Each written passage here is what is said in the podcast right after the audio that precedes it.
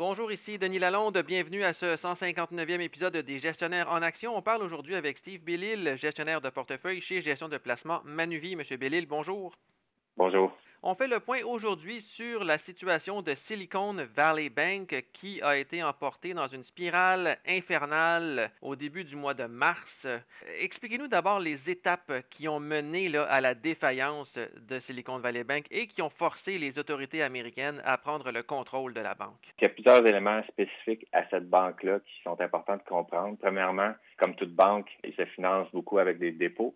Euh, les dépôts de Silicon Valley Bank sont très concentrés dans un certain créneau et même dans certaines géographies, donc des, beaucoup de start-up de technologie, euh, donc des compagnies qui récoltent du cash en levant des fonds auprès d'investisseurs de capital de risque ou des émissions d'actions et qui ensuite ne ben, sont pas rentables, donc euh, utilisent cet argent-là pour payer leurs employés et investir dans leur business. Donc, ils, lèvent du cash, ils dépensent, ils lèvent du cash, ils dépensent. mais là, ce qui est arrivé avec la débâcle technologique de l'année dernière, euh, l'accès à, du nouveau capital a été pas mal restreint. Euh, et donc, le niveau de dépôt de ces clients-là s'est euh, vraiment beaucoup fondu.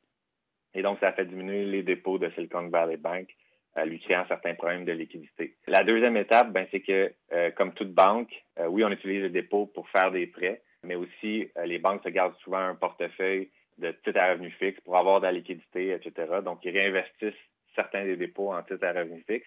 Et pour Silicon Valley Bank, c'était quand même une bonne part de son bilan qui était là-dedans.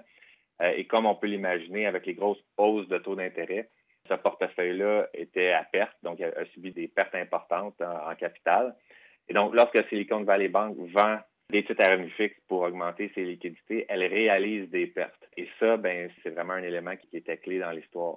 La troisième étape, c'est que Silicon Valley Bank, comme étant une petite banque, était exemptée de refléter ces pertes-là dans son ratio de capital. Et donc, lorsque c'est mis à vendre des titres à revenus fixes à perte, son ratio de capital s'est mis à chuter.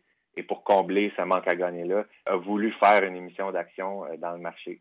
Euh, mais évidemment, les investisseurs ont vraiment paniqué euh, et ont refusé d'y participer, ce qui l'a amené finalement à une situation d'insolvabilité. Donc, à chacune des étapes, il y a des éléments qui sont particuliers à cette banque-là, qui font qui sont pas nécessairement applicables à d'autres. Premièrement, le manque de diversification et la nature des dépôts qu'il n'y avait pas des dépôts vraiment euh, très stables.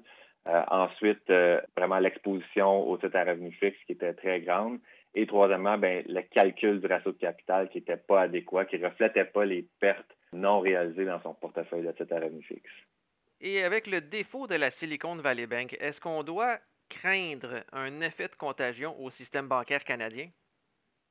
Pas vraiment. Les banques canadiennes ont des dépôts qui sont beaucoup plus stables, très diversifiés géographiquement et par industrie, avec aussi une bonne partie qui sont des dépôts personnels. On n'a pas vu les banques canadiennes souffrir d'un déclin de leurs dépôts. Et aussi, les banques canadiennes, dans leur ratio de capital, ils font ce qu'on appelle du mark-to-market. Donc, leur ratio de capital reflète déjà toutes les pertes possibles sur leur titre à revenu fixe. Donc, s'ils venaient à les vendre, ça n'aurait aucun impact. Donc, les banques canadiennes ont bien meilleure posture dans cette situation-là. Ils ne devraient pas être impactés. Par contre, si vous me demandez laquelle est la plus exposée, c'est selon moi la banque TD, parce qu'ils ont des opérations importantes aux États-Unis.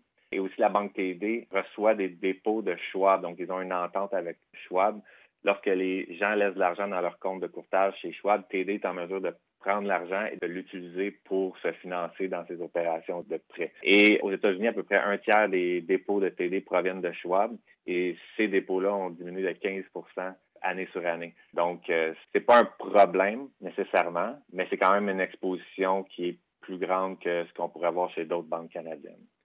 Et avec la nervosité entourant la chute de Silicon Valley Bank et d'autres banques régionales américaines, la moindre petite mauvaise nouvelle peut provoquer une dégringolade importante sur les marchés boursiers et Crédit Suisse a expérimenté la chose cette semaine. Qu'est-ce qui s'est passé exactement pour que le titre d'une aussi grande banque recule considérablement à la bourse euh, suisse? Premièrement, c'est un titre qui avait déjà baissé énormément suite aux problèmes, aux déboires que la banque a eu dans le passé, qui est présentement en cours de restructuration. C'est aussi une banque qui a rapporté des anomalies au niveau de ses euh, livres comptables. Euh, ça, c'est toujours inquiétant lorsqu'on parle d'une institution financière. Donc, une banque dont le niveau de confiance est très, très bas de la part des marchés, qui représente probablement un risque très élevé, même avant cette situation-là. Maintenant, quand on regarde la Crédit Suisse, euh, les ratios de capital très élevés, même beaucoup plus élevés que ce qu'on retrouve par exemple au niveau des banques canadiennes, et ratios de liquidité aussi qui sont très élevés. Donc, il n'y avait pas vraiment de problème à ce niveau-là.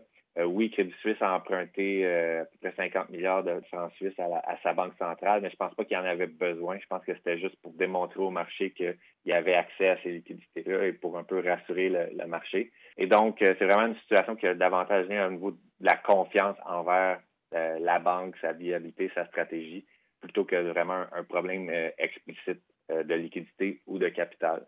Donc, au bout du compte, c'est vraiment une banque qui avait des problèmes. Euh, et le marché, ben, à ce moment-ci, ne veut pas détenir une banque qui a, des problèmes, étant donné tout le chaos qu'on observe.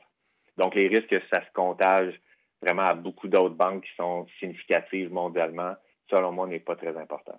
Parce que l'histoire avec Crédit Suisse a démarré lorsque son actionnaire principal, la Banque nationale saoudienne, a refusé de réinjecter du capital dans l'entreprise. Est-ce que c'était une excuse valable, disons, de la Banque saoudienne de ne pas vouloir euh, réinjecter de capital dans Crédit Suisse pour des raisons réglementaires? Ben, encore une fois, c'est un commentaire qui a peut-être pas vraiment tant d'implication, puisque comme je mentionne, le ratio de capital de Crédit Suisse n'était pas euh, problématique. Donc, je pense pas qu'il y avait nécessairement besoin d'avoir encore plus de, de capital. Donc, pense que c'est une déclaration qui a peut-être affaibli euh, la confiance envers la banque, mais qui n'avait pas nécessairement d'implication immédiate. Et là, il y a beaucoup de gens qui commencent à nous poser des questions à savoir si, avec la nervosité par rapport au système bancaire mondial, est-ce qu'on est sur le point de revivre une autre crise financière comme celle qu'on a vécue en 2008-2009? Pouvez-vous nous expliquer rapidement quelles sont les principales différences entre la crise financière de 2008-2009 et dont les problèmes qu'on peut constater sur le système bancaire présentement? Ben, je pense qu'il y a quand même des différences assez importantes. La première étant le niveau de capitalisation. Par exemple, aux États-Unis, si on ajuste pour la qualité euh, du capital, on a à peu près trois fois plus de capital qu'en, disons, en 2006 ou 2007. Euh, donc, on est beaucoup plus en mesure d'absorber des pertes potentielles. La liquidité est aussi un élément qui a été adressé par les régulateurs suite à la crise financière. Donc, euh, on force les banques à maintenir des niveaux de liquidité beaucoup plus importants. Et euh, c'est probablement d'ailleurs quelque chose qui fait en sorte que Crédit Suisse n'est pas si dans le trouble que ça. Et aussi, ben, on a limité beaucoup le risque de contagion. Par exemple, on sait qu'il y avait beaucoup de banques qui avaient des participations dans d'autres institutions financières. Ces éléments-là ont été vraiment adressés par les régulateurs, notamment à travers la calcul des ratios de capital. Donc, les banques maintenant ont plus ces participations-là qui augmentent le risque de contagion. Donc, si une banque vient en faillite, ça vient faire mal à, plein d'autres banques, alors qu'aujourd'hui, c'est plus vraiment un risque qui est si élevé que ça. Donc, il y a beaucoup de remparts qui ont été mis en place euh, qui font en sorte que le risque systémique est beaucoup moindre. Merci beaucoup, M. Bellil. Ça fait plaisir.